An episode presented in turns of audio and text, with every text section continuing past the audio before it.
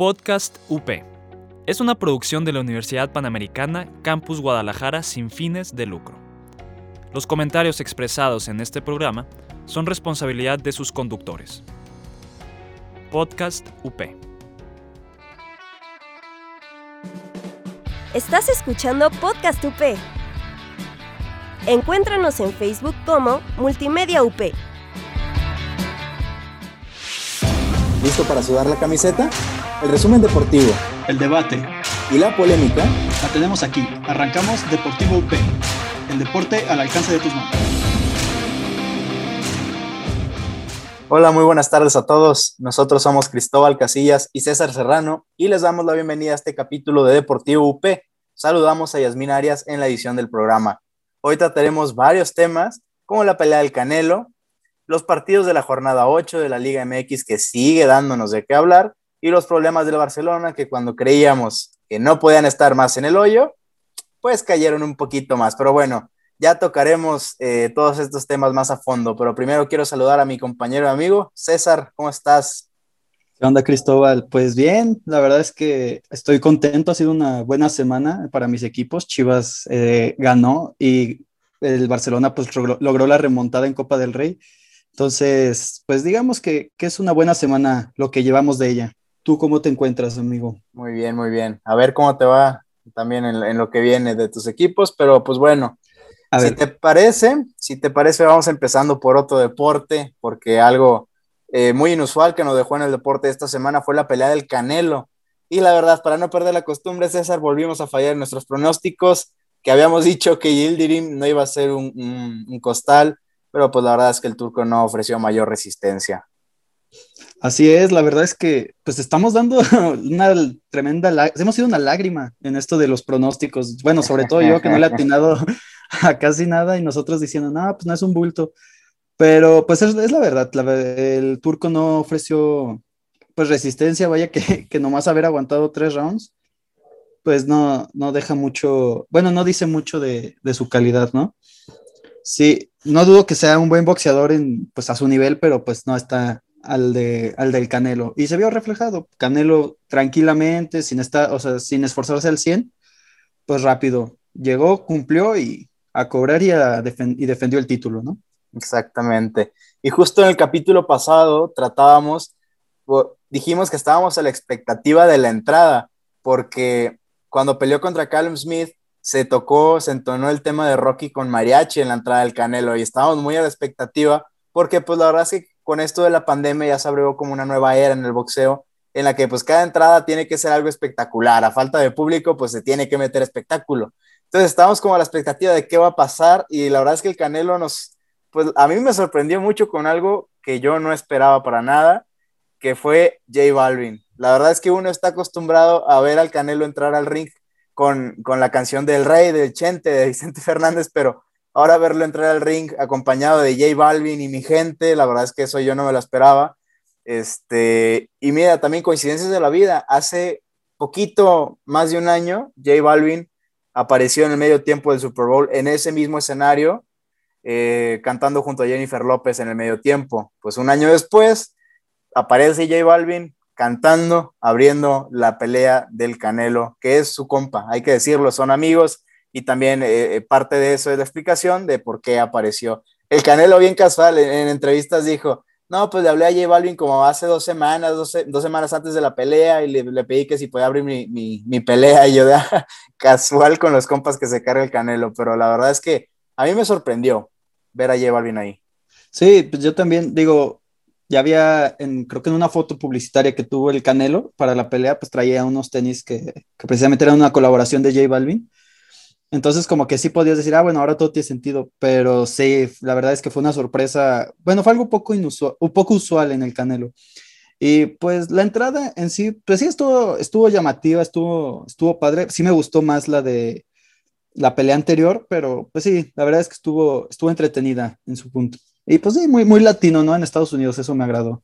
Sí, y, o sea, el chiste era dar espectáculo y pues la verdad es que J Balvin eh, al momento es uno de los músicos que más espectáculo dan, entonces pues bueno, que yo igual, concuerdo contigo, prefiero la entrada a la mexicana con el rey.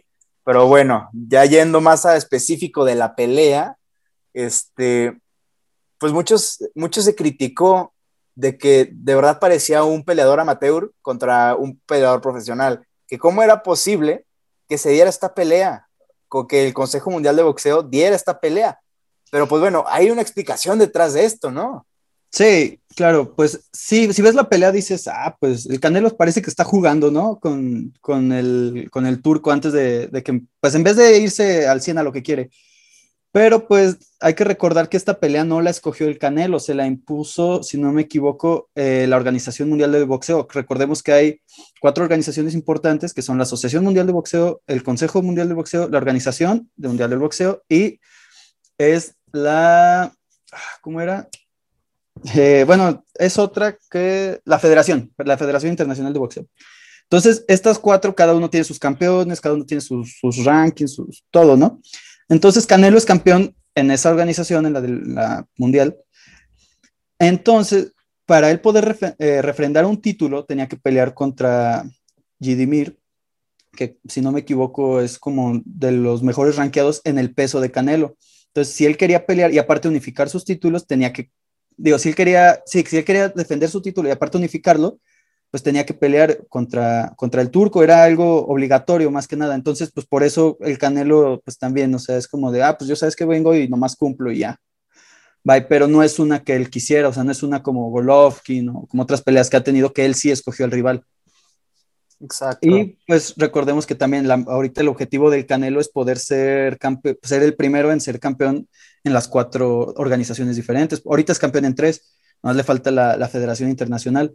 Entonces, pues eso es a lo que está aspirando ahorita el Canelo. Entonces, pues ahorita él nomás está cumpliendo requisitos.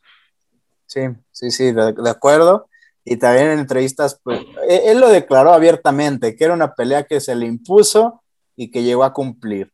Eh, también se hizo muy curioso cómo dijo que él tenía presupuestado que en cinco rounds se iba a acabar la pelea y que él estaba más preocupado, y literal lo dijo, yo estaba más preocupado, por, o sea, estaba más preocupado porque no me diera un cabezazo o jugando sucio o tirando el cuerpo a que me diera un golpe, a que me conectara alguna combinación.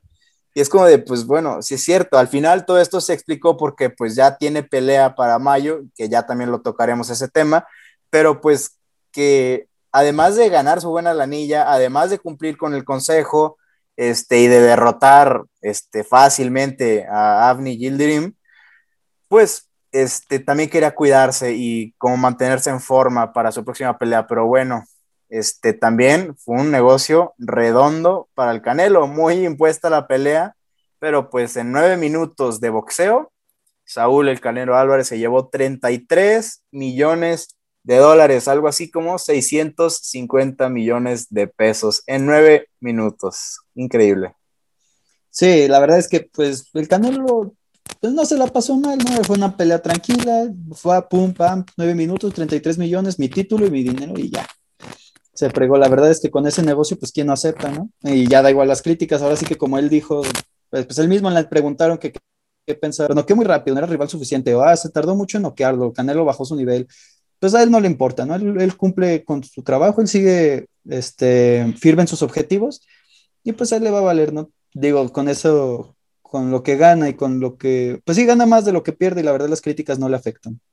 Sí, eso quedó muy claro porque críticas le llueven y sobre todo por ahí de, de David Faltenson de ESPN, pero pues bueno, ahí estamos. También Gildirim, hay que decirlo, por subirse al ring, ser el valiente de, de pararse enfrente de Canelo y aguantarle tres rounds no le conectó golpe alguno, pero le aguantó tres rounds, se llevó dos millones de dólares, que la verdad es que en cualquier otra pelea hubiera sido difícil que Avni Yildirim se hubiera llevado esta suma, pero pues la verdad es que también queda como ahí la espinita de, oye, la verdad, es, jamás va a volver a tener, bueno, creo yo, una oportunidad, un escenario así de grande, Avni Yildirim, como para que no haya salido al ring a, pues la verdad, ni a defenderse ni a soltar golpes, y es como de, pues bueno, quizá no le llega este, el talento para hacerle pelear el Canelo, que en eso estamos de acuerdo, pero pues la verdad es que yo esperaba un poco más de garra de Gildirim, que pues bueno, obviamente le deseaba lo mejor al Canelo, pero pues esperaba un poquito más, pero pues al final se vio muy claro que, que no había cómo. Sí, pues ya, quién sabe, la verdad es que no, no he visto otra pelea de Yildirim como para decirte si, si podía haber hecho más, pero pues la realidad es que pararte enfrente del Canelo, eh, sabiendo que es superior a ti, pues es, difícil, no cualquiera. Entonces, pues la verdad, sepa que hubiéramos hecho algunos si nos hubiéramos tenido en el lugar de Gildirim, ¿no? Pero bueno, pues ya no más queda esperar a ver cómo se da la siguiente pelea del Canelo. Recordemos que va a ser el 8 de mayo contra Billy Joe Saunders. Sí, este, esta pelea ya es un poco más de nivel, hay que decirlo. El mejor de esta división es Callum Smith y el Canelo ya le ganó por decisión unánime en todos los rounds a Callum Smith en diciembre. El que le sigue en el ranking de esa división es Billy Joe Sanders. A ver, a ver cómo sale esta pelea en mayo. Pero bueno, César, a otros temas un poquito más amargos para ti pues el tu Barça, de verdad. Eh, pues esta semana fue, fue, fue rara, porque primero sale la noticia de que han arrestado al exdirigente del Barcelona, a José María Bartomeu, por, bueno, no sé si te recuerdes, hace un, tiempo empezó a salir, sobre todo cuando inició la pandemia, empezaban a decir, no, pues es que los jugadores del, del Barça eh, no se quieren bajar el sueldo o así, entonces salía mucho en redes sociales contra los jugadores y exjugadores y así. Entonces se especulaba que era Bartomeu, como pues sabemos que no ha sido del agrado de, la afición culé, que era Bartomeu el que contrató una empresa para poder difamar a jugadores y exjugadores del club, aparte creo que hasta leyendas difamó y hacerse promoción él, pero pues eran nomás especulaciones. Entonces ahora se da que lo arrestan y parece que sí realizó eso. O sea, ahorita estaba, ahorita lo acaban de liberar, lo, detuvieron, lo liberaron, pero está en investigación porque parece que sí es responsable de haber, o sea, sí él sí contrató esta empresa. Entonces, imagínate el relajo que traen que tu ex dirigente haya, pues haya empezado a perjudicar hacia tus jugadores, ¿no? O sea, los difamó y todo para echarte porras. Entonces, es una acusación muy grave, es un tema muy grave, y pues ya veremos si, si al final es culpable o inocente este, este personaje, que a mí en lo personal no, no me agrada, no siento que, sea, que haya hecho bien su trabajo, pero fuera de eso, pues se me hace caer muy bajo, ¿no? Tener que recurrir a este tipo de, de técnicas para tú quedar bien, ¿no? Sí, y yo creo que esto también explica en gran medida el gran choque que hubo durante toda su gestión entre los jugadores y Bartomeu, el por qué el mismo Lionel Messi o Gerard Piqué en meses recientes eh, pedían la cabeza de Bartomeu a gritos, en la prensa lo declaraban abiertamente de que ya hace falta una limpia, de que Piqué, tras la goleada contra el Bayern en Champions, que hacía falta este, pues recortar cabezas, pero yendo desde arriba, refiriéndose a Bartomeu, y que si él se tenía que ir del club, él era el primero en abandonar el barco, pero que habían altos mandos, refiriéndose a Bartomeu, que tenía que dejar el barco ya. Hoy en día ya lo dejó Bartomeu, ya terminaron ganando los jugadores en esta pugna, pero pues la verdad es que esto viene a confirmar que de verdad Bartomeu venía actuando de muy mala fe contra los jugadores y pues que su gestión de verdad, encontrar una peor que la de Bartomeu, digo, puede que el Barça no, nunca nos para de sorprendernos, pero va a estar muy complicado. Sí, no, es que sí era un choque ya muy fuerte, ya pues él también, o sea, su escándalo de que le había prometido a Messi que se iba a poder ir y que al final no lo dejara. Y luego, no sé si te acuerdas o si te fijaste, pero cuando Luis Suárez se despide del club, también le dicen, no, ¿por qué te vas? O algo así le preguntan. Y Suárez dice, no, pues yo no soy el que toma las decisiones o algo así, pero también le tira un golpe fuerte a Bartomeu y hasta creo que lo apunta, en, plena conferencia lo, apunta como dicen, no, pues son decisiones de este señor. Y aparte en redes sociales, exjugadores como Dani Alves, Puyol, pues también se habían manifestado contra él. Entonces, pues sí te habla de que esta dirigencia le valía tres pepinos los jugadores.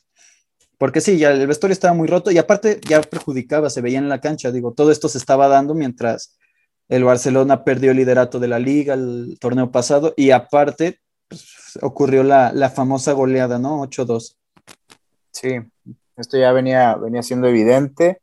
Y pues bueno, también hay que decirlo, puede que, que, distraiga un poco a los jugadores y que esto dé mucho de qué hablar para los, los que están en contra del barcelonismo, pero pues la verdad es que son cargos en contra de ex dirigentes. Hoy en día creo que pues ya estando Bartomeu fuera, que era lo principal para los jugadores, eh, no creo que les afecte tanto en lo futbolístico ni en lo emocional, porque pues la verdad es que era lo que ellos estaban buscando desde hace rato, justicia este, en contra de Bartomeu.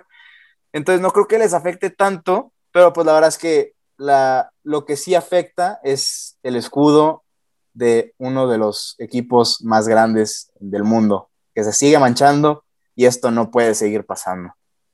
Sin duda, pues no sé qué tanto puede afectar, pero pues el único efecto, bueno, por así decirlo, que deja, pues es los resultados de su mala dirigencia, ¿no? Falta de jugadores y pues gastos excesivos en fichajes, pero parece que los jugadores como que poco a poco quieren recuperar lo que alguna vez fue el Barcelona, bueno, alguna vez hace unos años, porque pues de repente tienen partidos que dices, ah, pues digo, no es el Barcelona ni de chiste, que, que dominaba y era temido en Europa, pero pues da, ahí, la empiezan a llevar, ya están remontando en la liga. Hoy remontaron una, una eliminatoria de semifinales de Copa del Rey contra el Sevilla, que pues, les había ganado fácil la, ida 2 a 0. Y pues a base de, coraje y ganas, pues se vio que, que, el equipo, pues sí, poco a poco está retomando como su confianza en ellos y más que nada su esencia, porque ahora se vio en Barcelona que luchaba, luchó hasta el final. De hecho, si ves también la eliminatoria pasada contra el Granada, también el Barcelona remontó en los últimos minutos. Entonces te habla de que, pues, sí están comprometidos, de que les falta calidad, por así decirlo, sí les falta, porque, pues, se ve en Champions, ¿no? A nivel internacional, pero a nivel local, pues que ya es algo, ya se empiezan a, empiezan a querer tomar la forma que tenían antes. Ya que, que vayan a poder hacer algo contra el París, pues, ya es un tema aparte, ¿no? ¿Quién sabe? que puedan hacer ante, ante este equipo que pues, juega muy bien, pero, pero pues por lo menos en liga a nivel local, ahí la llevan. Sí, se, se ve muy complicado contra el PSG, pero pues mira, como tú dices, se viene recuperando algo que se había perdido, que son las ganas y el coraje y la vergüenza deportiva de defender el escudo. Este, en pocas palabras, o en una palabra, sangre, porque se hizo muy viral el video de Piqué en un tiro de esquina defendiendo, gritándole al, equipo de qué poca sangre tienen y la verdad es que eso se veía muy claro, que la mayoría de los jugadores no derramaban sangre y no sudaban la camiseta por el escudo. Y creo que se está retomando esto, entonces creo que va por buen camino. Así es, pues sí, esperemos, la verdad, le hace bien a, al fútbol en general que, que, este tipo de equipos se recuperen, tanto el Barça como el Madrid, que igual discretamente también bajo su nivel, no tan alarmante como con goleadas como el Barça, pero pues sí, la verdad estaría bien que volvieran a tomar su nivel. Pues, pero bueno, ¿Qué te parece si vamos a una pausa, Cristóbal? Y volvemos en un rato. Perfecto, volvemos. Conoce los estrenos de la semana. Te platicamos sobre personajes icónicos. Entérate de datos curiosos. Y sin olvidar los churros. Muchos, muchos churros. El Set, un programa de cine y... y nada más. Regresamos a Deportivo UP y ahora pues vamos a hablar de la gloriosa, nuestra queridísima y famosa Liga MX. ¿Qué te pareció en general esta jornada, Cristóbal? ¿Qué crees? ¿Qué piensas de ella? A mí me gustó mucho, la verdad. Sigue dándonos de qué hablar esta, esta Liga MX. Este, con partidos muy buenos, la verdad. Eh, muy competitivos, todos como ya nos tienen acostumbrados, el que el equipo que parece ser el más débil le termina dando un partidazo al equipo que parece ser el más fuerte. Pero pues yendo a los equipos más importantes, eh, tus Chivas, las Chivas le ganaron a los Pumas. La verdad es que con un buen partido que dieron las Chivas, aunque no sé qué tanto influyó por ahí el rival, pero la verdad es que jugando bien, convenciendo. ¿Cómo lo diste tú? Para tus queridísimas Chivas. Ay, sí, bueno, eh, pues la verdad empezó, empecé, yo empecé bien enojado, la verdad, no sé si, si viste el partido, pero el gol de Pumas cae tras un error pero grosero de Irán Mier, no sé. Feo, feo. Sí, Sobradísimo, trata de controlar el balón, le pasa por abajo del pie y pues solo el delantero Torres, el panameño. Y ya la verdad, yo pues nunca, pues a Chivas le cuesta mucho remontar, entonces yo dije, no, ¿sabes qué? Pues ya esto va a estar, pues va a estar difícil. Pero me, y sobre todo porque justo después de que cayó el gol, Chivas se vino abajo, Pumas empezó como a tener un poquito más de iniciativa, sin llegar tampoco, también hay que decirlo, no llegó tan peligrosamente, pero pues sí empezó como a tener más el balón, Chivas empezó a cometer errores, pero después compusieron en el camino y la verdad un gran, un gran partido de Mayorga y de Brizuela, que de hecho fueron parte del equipo de la semana de la liga, pues entre ellos y aparte Macías y Antuna, pues remontaron el marcador y afortunadamente se ganó, ya el segundo tiempo estuvo más relajado, Pumas la verdad creo que eh, inquietante, solo hubo una de, de Dineno, hasta a un buen centro de Mozo remata, pero la verdad no, no mucho. Y pues si bien Chivas jugó bien, hay que pues, recordar que Pumas también no viene en un gran nivel. De hecho, tiene una pésima racha, son en el lugar 17 de la tabla. Eh, creo que han ganado, si no me equivoco, un partido, han perdido cinco. Entonces, sí, y de hecho, hasta antes de este partido, Pumas tenía una sequía de goles, no había anotado desde que creo que le había ganado a, Mazatlán. No, no, desde el partido de Mazatlán no había anotado, llevaba varios partidos en ceros. Entonces, pues un poco triste que Pumas, que llegó a la final del torneo pasado, ahorita esté así. Y pues esperemos que Chivas, ahora sí, que no sea como contra León, que ahora sí levante. De hecho, ahora en estos momentos está jugando con Querétaro, que creo que van 0-0. Entonces, esperemos Chivas levante contra Querétaro y, llegue a tope, porque recordemos que en unas semanas es el clásico contra el América. Y bueno, otro equipo tapatío que también parece levanta es el Atlas. El Atlas que por fin ganó, goleó y gustó. ¿Qué piensas? ¿Qué sientes con esta victoria? Que ahora sí, esos tres goles no fueron pues, en la mesa, ahora sí se los ganó el Atlas en la cancha. Y aparte en un partido importantísimo porque era contra su rival de, pues si no el descenso, por la multa que te dan por quedar en último en la porcentual. Sí, la verdad es que viendo al Atlas, a mí, digo, no, no quiero decir que me voy a ilusionar porque yo ya estoy a prueba de balas en ese sentido, pero me dio demasiado gusto ver a este Atlas porque todo atlista sabíamos que era buen equipo, es buen plantel, no es tan malo como lo pintan, en cuanto a nombres es bueno la cosa es que no jugaban a nada, no sudaban la camiseta, no había garra.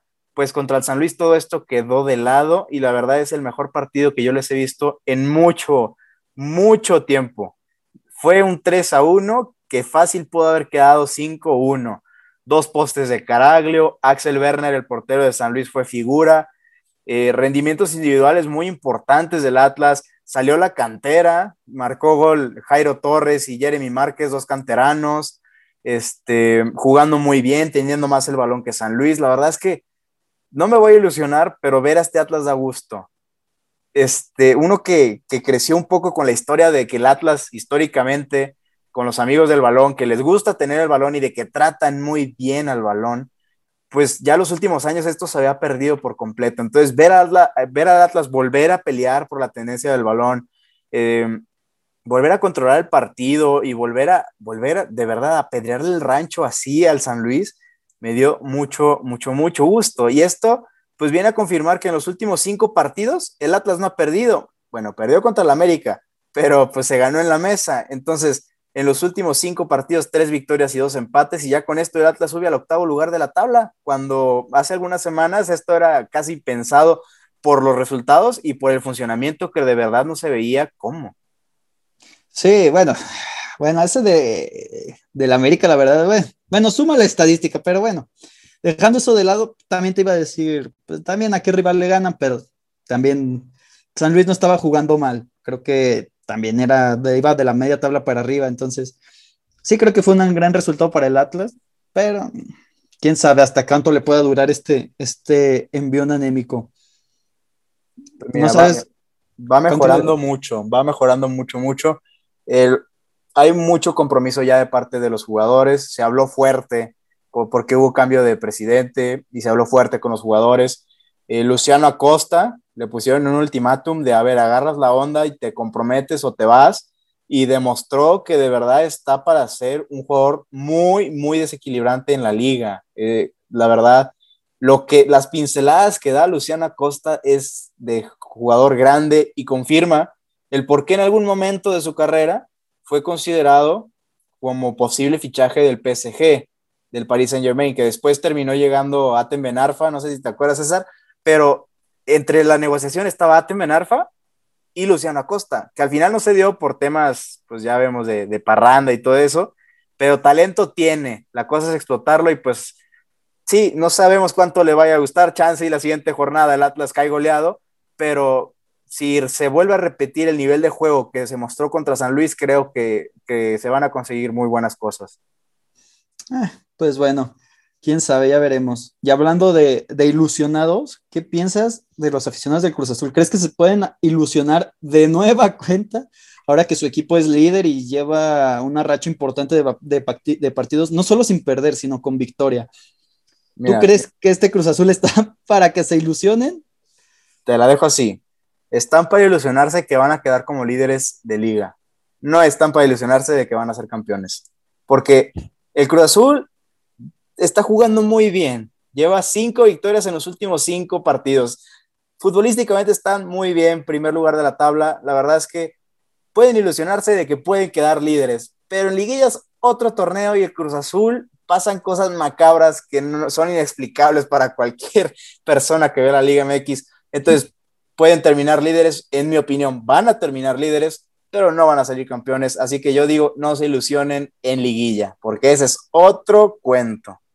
Sí, nada, concuerdo. Yo, una disculpa a, todos los que sean fans del Cruz Azul, pero la verdad es que yo creo que una mejor oportunidad para ilusionarse que el torneo pasado, después de haber goleado 4-0 en la ida a Pumas en semifinales y haberla regado, después de eso yo no recomiendo que se vuelva a ilusionar la gente. Digo, sí, su Cruz Azul este, juega muy bien, está jugando muy bien, tiene, pues como decimos, está enrachado, pero ¿cuántas veces no hemos visto a Cruz Azul pues ser un equipo dominante, ser un equipo ganador y en el último minuto, literal, echar todo por la borda? Entonces, yo les recomendaría tomar las cosas con mesura, que recuerden a qué equipo están apoyando, con, el Cruz Azul y bien pasado yo, pero pues bro, es, es la realidad, dime a qué equipo le ha pasado todo lo que le ha pasado al Cruz Azul. Entonces, la verdad, yo sí espero que pronto sea, sea campeón, yo creo que es una afición que lo merece, pero no es un equipo con el que yo me ilusionaría hasta que ya literal, más bien no me ilusionaría, sino solo esperaría que fuera campeón, o sea, o sea, no, no, no con, es que no sé cómo decirlo, pero ya hasta que sea campeón, más bien, ya hasta ese punto sabes ya que se cumplió, pero antes yo la verdad no, que puedo creer en el proyecto, pero no ilusionarte que van a ser campeón. Concuerdo completamente. Pero bueno, ahora el otro, otro grande que también ganó fue el América, este, con un verdadero golazo de Richard Sánchez de media cancha, y pues algo curioso, ¿no? Que en esta jornada se hayan dado dos goles de media cancha de San Luis contra Tigres. Este, bueno, a Nahuel ya sabemos que le encanta jugar casi a media cancha, entonces también nos sorprende tanto, pero el del América, el que le hizo Richard Sánchez a Oscar Ustari, es de una calidad tremenda, porque ¿dónde la pone? Ustari no estaba mal posicionado y brincó, le alcanzó a tocar, pero el balón entra directo, ¿verdad? Un verdadero golazo. Y el América, que igual se sigue hablando y se sigue diciendo que el plantel del América es para jugar más ofensivo, para jugar más vistoso, que el América no juega a su potencial, pero pues cuando llega un nuevo técnico, los resultados, eh, se tiene que plantear la idea de juego de atrás hacia adelante, es lo que ha hecho Solari, y pues con los resultados en la mano, el América está jugando bien, digo, no está jugando tan bien como se esperaría, pero están dando resultados. Y al final del día, eso es importante. Pregúntale a los del Cruz Azul si les importa el funcionamiento o si les importa ser campeones. Pues ahí está. Al momento el América está dando resultados. Sí, y aparte me parece está, está, le, está dando mucho de qué hablar este jovencito que se trajeron de las fuerzas básicas del, del Madrid, que también está despuntando. Y pues sí, concuerdo, la verdad, no siento que América siempre se le ha dicho, la verdad América siempre ha tenido, buen, bueno, en general tiene buenos planteles y pues generalmente puede jugar mejor de lo que, de lo que juega, pero pues eh, dando resultados, van terceros, irían líderes de no haber cometido el error contra, contra el Atlas, pero ah, igual tercer lugar no es un mal lugar y pues también un golazo, ¿no? El de, el de Sánchez. Pero algo curioso pasó en la conferencia de prensa y es que Solari, pues claramente acaba de llegar, no está familiarizado ni con uniforme ni con Avísenle, avísenle. Nada, y lo ves el vato hablando de que, porque le pregunto, él está hablando del gol de Richard Sánchez y dice, no, pues es que la verdad, eh, hace unas semanas Chivas realizó un gol parecido y la verdad habla bien de la calidad de los jugadores, pero pues Chivas no ha hecho un gol así de un buen rato, fue, fue el San Luis.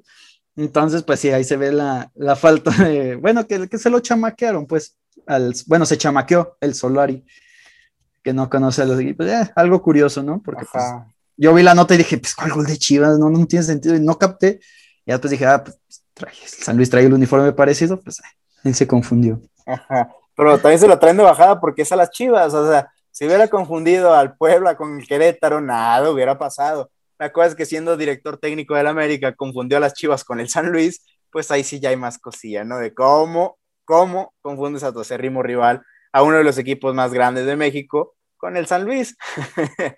de verdad, pues, digo, ahí quedó como anécdota, yo no le doy mayor importancia, no es, no es una muestra de desprestigio a las Chivas en lo más mínimo, es una simple confusión de un técnico europeo que acaba de llegar a la Liga MX y que todavía no está tan familiarizado con, con, pues, con el entorno en el que se desarrolla la liga. Sí, más que nada un dato chusco. Pero pues hablando del Puebla, ayer remontó, le remontó al vigente campeón. Pero qué lástima se está dando León, ¿eh?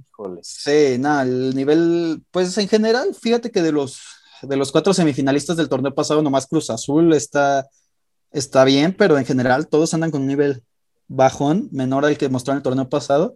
Pero también hay que reconocer lo del Puebla, es cuarto de la general con el equipo. Sabemos que Puebla no tiene un equipo, pues que tú digas llamativo, pero mira, Ormeño, que está enchufado desde, desde que fue todo esto de la I-Liga. De la I-Liga. desde que fue todo esto de la I-Liga, Ormeño ha agarrado un nivel impresionante. Ahorita es junto con Macías los máximos goleadores mexicanos. Y pues que le haya remontado a León, porque fue sobre la hora. Me parece que los goles fueron al 87 y al 90 y pico.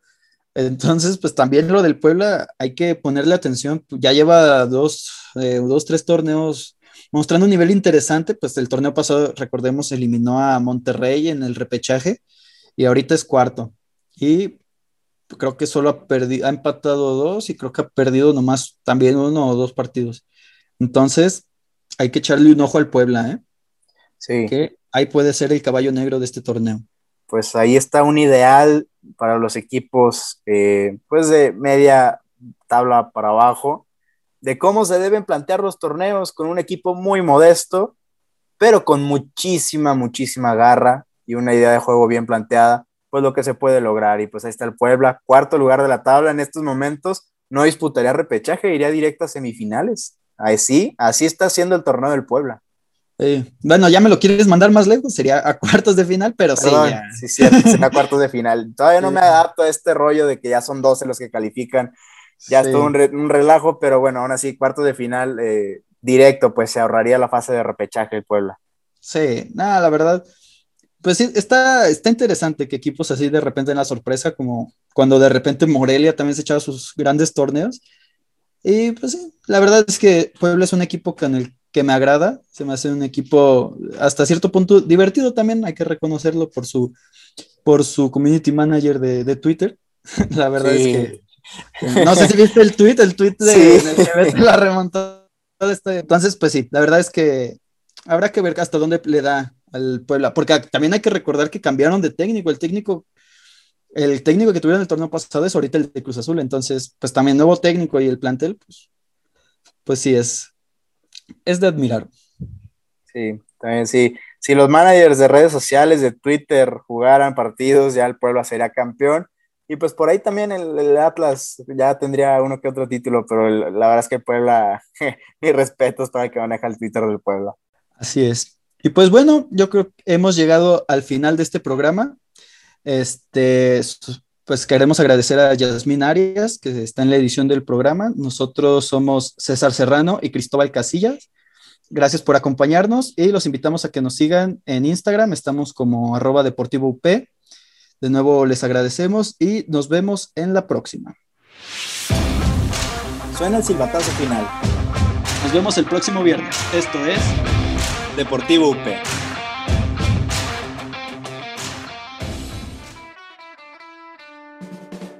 Estás escuchando Podcast UP.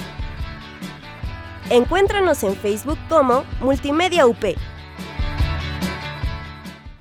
Podcast UP es una producción de la Universidad Panamericana Campus Guadalajara sin fines de lucro. Los comentarios expresados en este programa son responsabilidad de sus conductores. Podcast UP.